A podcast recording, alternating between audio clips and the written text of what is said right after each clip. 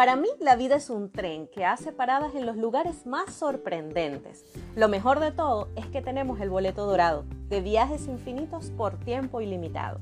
Y mi recorrido va a ser súper divertido. Yo soy Ana González y esto es Nia Menta.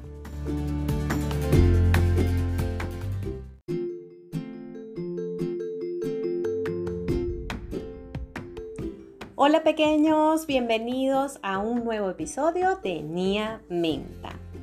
Hoy vamos a hablar del valioso tiempo. ¿Les ha pasado que hay una frase que repetimos constantemente? Bueno, a mí sí me ha pasado. Y yo estoy segura de que a ustedes también. Durante toda mi vida la frase que más repetí fue no tengo tiempo. Era increíble. Todas las veces. Y yo no me daba cuenta. Era impresionante. O sea, yo llegaba a un sitio, hola, ¿cómo están? ¿Cómo les va? Bien, chévere, y tú, no sé qué. Ay, mi nana, para que nos acompañe y tal. Ay, amiga, no tengo tiempo. Ay, bueno, ok, tal. Disculpa, pero es que, concha, le estoy muy full ese día y tal. Nunca tenía tiempo. Me lo decía a mí misma. Ay, Dios, pero es que no tengo tiempo. No tengo tiempo, no tengo tiempo, no tengo tiempo. Se lo decía a los demás, me lo decía a mí misma. Todo el tiempo decía, no tengo tiempo. Entonces, ¿qué es lo que sucede? Sucede que nuestro cerebro, cuando repetimos algo incesantemente una y otra vez, nuestro cerebro busca la manera de que eso se haga realidad. Es increíble. Conectar lo que tú estás planteando verbalmente con tu subconsciente es impresionante.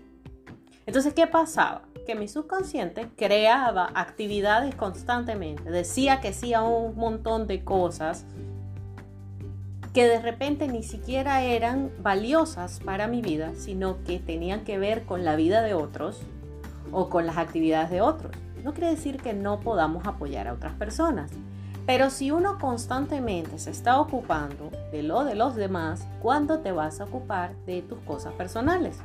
Cosas como la diversión, no tenía tiempo para la diversión, no tenía tiempo para mi cuidado personal. Por ejemplo, algo tan sencillo como ir a la peluquería. No, no tengo tiempo, tengo que hacerlo en la casa. Entonces yo cansada, muerta de cansancio en mi casa, arreglándome el cabello, secándomelo. No era la idea. No tenía momentos de lujo para mí. No tenía momentos de lujo para mi familia. Porque nunca tenía tiempo para esas cosas. ¿Qué era más importante? Todo lo demás. Menos mi vida. ¿no?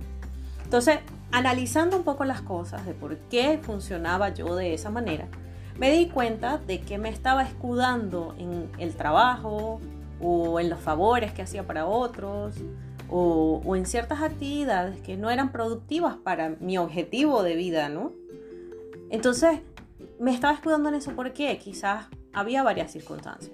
Una, probablemente tenía temor al fracaso, tenía temor a que realmente no pasara nada o que, yo intentara algo y no tuviera éxito. Y por otro lado, tal vez también tenía miedo a que me hirieran, ¿no? Entonces no tenía tiempo para una relación amorosa, tampoco tenía tiempo para amistades, tampoco tenía tiempo para celebrar, tampoco tenía tiempo para parrandear, para festejar, para solo distraerme.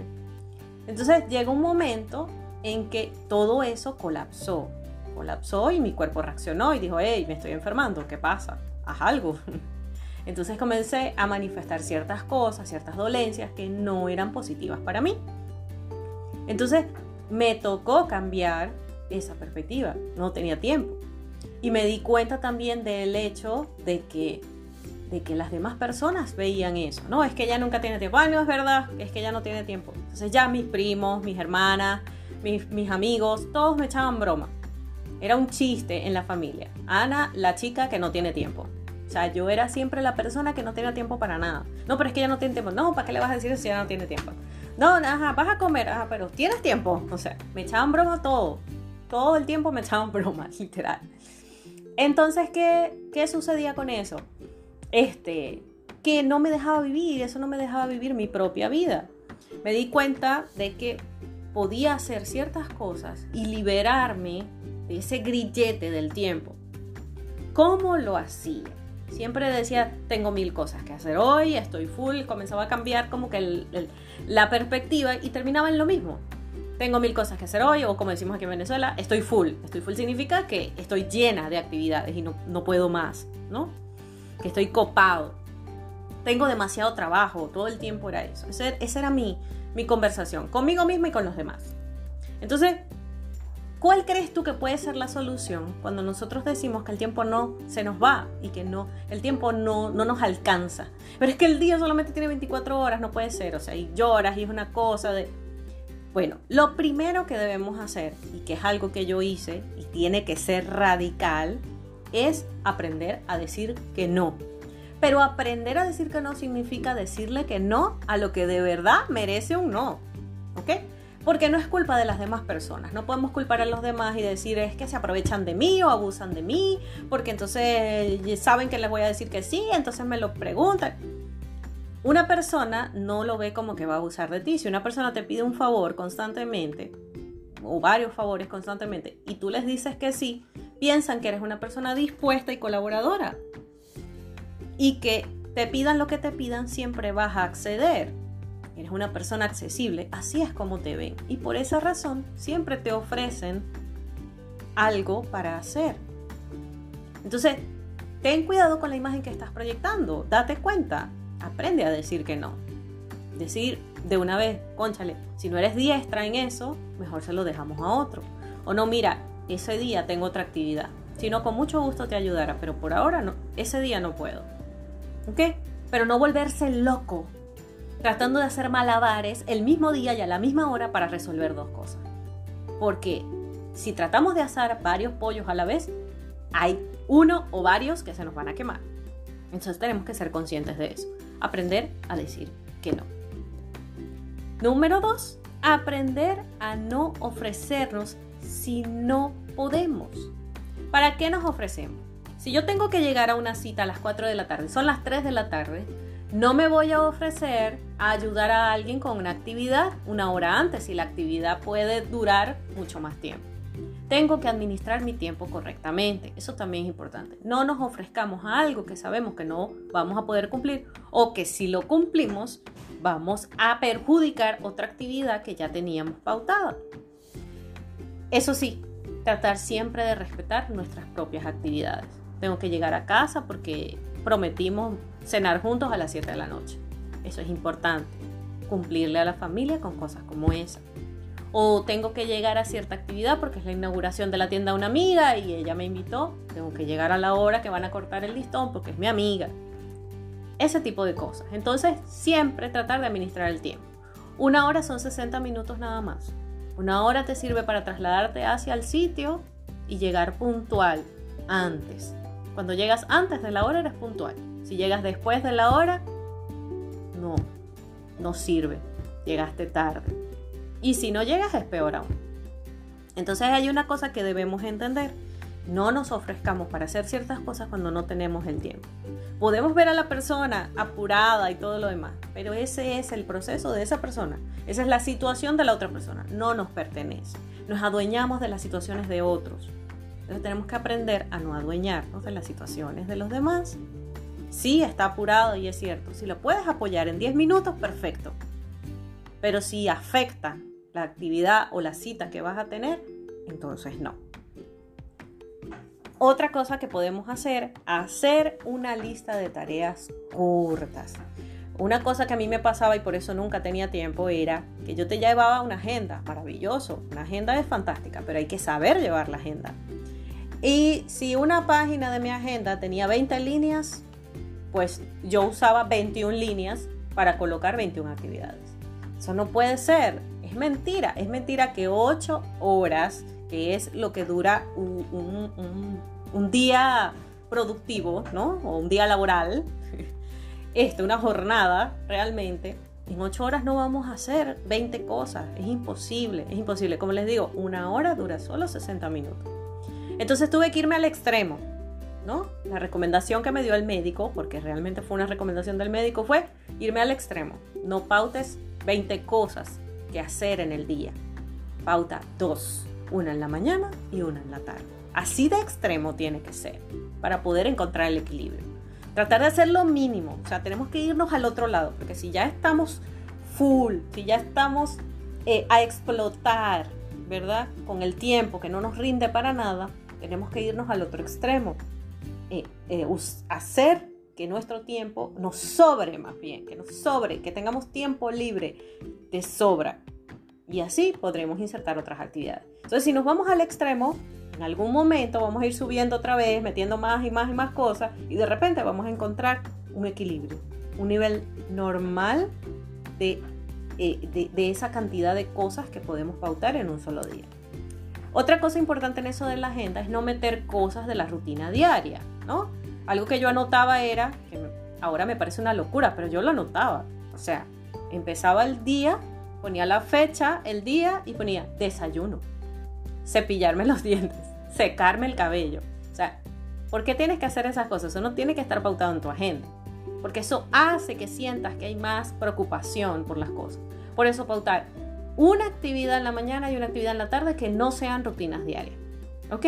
Y siempre la primera actividad, que es la que vas a colocar en la mañana, debe ser orientada a tu propósito de vida, a tu proyecto de vida, a lo que amas hacer, a lo más importante de tu vida.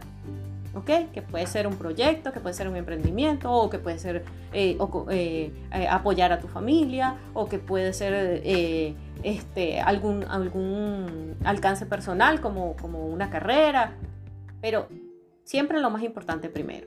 ¿okay? Y la última actividad relacionada con lo, otro que, tengas por hacer, de repente es un empleo que tienes y que debes cumplir algún cliente o, o, o debes cumplirle al jefe, ¿no?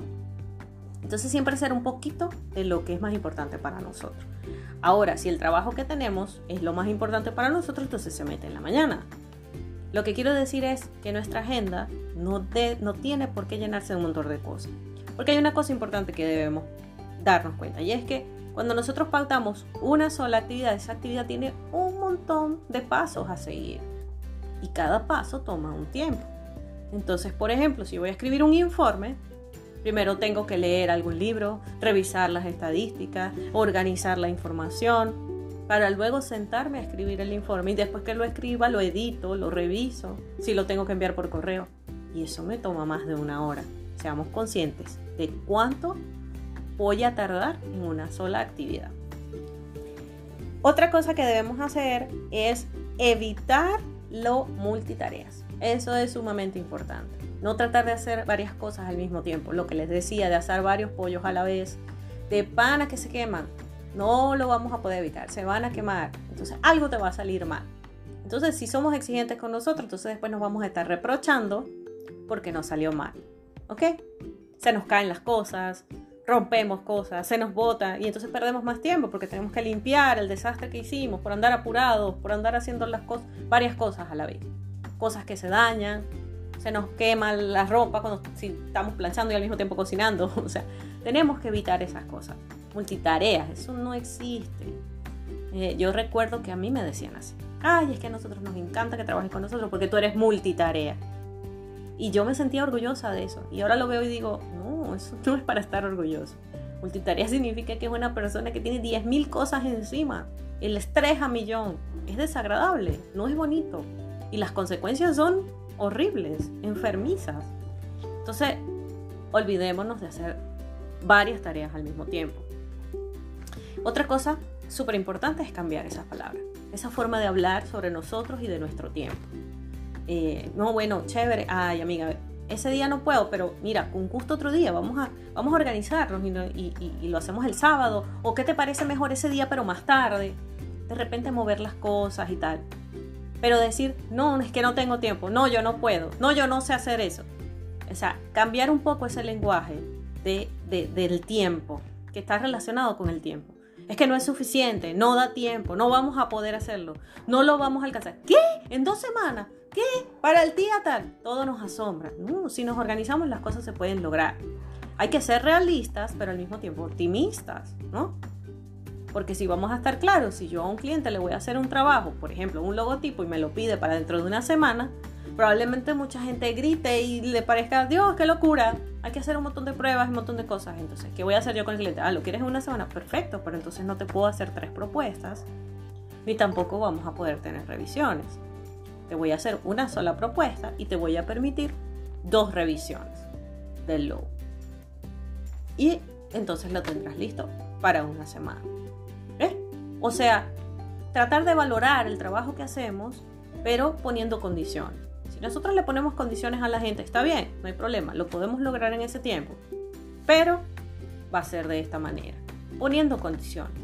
Porque si dejamos libre la carta, entonces ahí sí le damos pie al abuso de la otra persona y nosotros nos agobiamos porque no tenemos el tiempo suficiente para completar el trabajo. Porque resulta que nosotros no nada más vamos a hacer el logo de esa persona, tenemos un montón de clientes más y un montón de actividades más que debemos realizar. ¿Ves? Ya estoy hablando de un montón de actividades. Pero a lo que me refiero es que siempre tenemos varias cosas pendientes. ¿Ok? Y la última cosa que sí les recomiendo muchísimo es que tenga tiempo para la recreación. No se olviden de recrearse, de hacer algo que les divierta, que les agrade, que les satisfaga. ¿Ok? Eh, nunca se pierde el tiempo cuando hacemos algo para compartir con la familia o cuando hacemos algo para, para nosotros, para relajarnos, para sentirnos tranquilos. Así sea solamente escuchar música por una hora y bailar como loco por toda la casa. Pero hacer algo que nos relaje y que nos agrade. Por lo menos en mi caso a mí me encanta dibujar, este, me encanta también eh, eh, ver conferencias, ese tipo de cosas. Comparto también con mi familia, tratamos de, salir de vez en cuando y, a tener contacto con la naturaleza. Eso nos ayuda muchísimo. Tratar de hacer cosas divertidas con las niñas, eh, cocinar juntas o, o dibujar juntas o pintar juntas. Son cosas que nos llenan y que nos despejan la mente. Y eso nos permite también dar lugar en nuestra mente para organizar nuestras cosas. Eh, hay tantas cositas que podemos hacer para que el tiempo nos rinda, pero lo principal es administrarnos bien y no abarrotarnos de cosas, no pensar que en un día podemos hacer mil cosas. Y ser conscientes de decirle a las personas, las personas lo van a entender. Oh, porque necesito que me hagas, que me apoyes en esto, no sé qué. Puedes venir hoy, dentro de una hora. Mira, amigo, no puedo con mucho gusto te ayudaría o si te sirve fuera de línea yo te puedo ayudar, envíame la información y de repente desde acá, desde la casa, mientras hago otra cosa, yo te puedo apoyar un poquito. Pero así 100% no puedo. Te voy a enviar un material y así lo apoyas. Pero no tienes que echarte encima la cruz de otros. Eso es muy importante. Entonces, apreciemos nuestro tiempo, démosles valor, pero también entendamos que una hora son 60 minutos y que un día solamente tiene 8 horas productivas, el resto de las horas son para comer, para descansar, para bañarte, para las rutinas diarias. No dejemos de lado las rutinas diarias porque son saludables, son necesarias.